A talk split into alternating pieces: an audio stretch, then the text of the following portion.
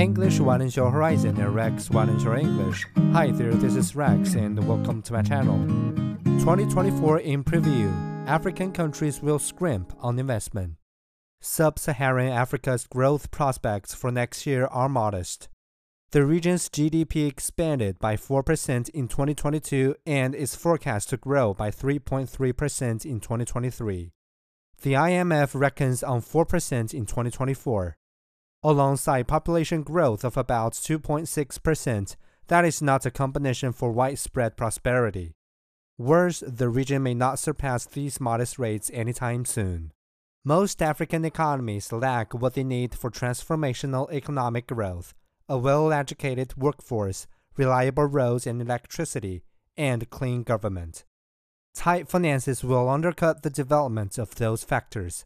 Cash has dried up as a result of the COVID pandemic, the war in Ukraine, and debt filled spending, often with poor returns.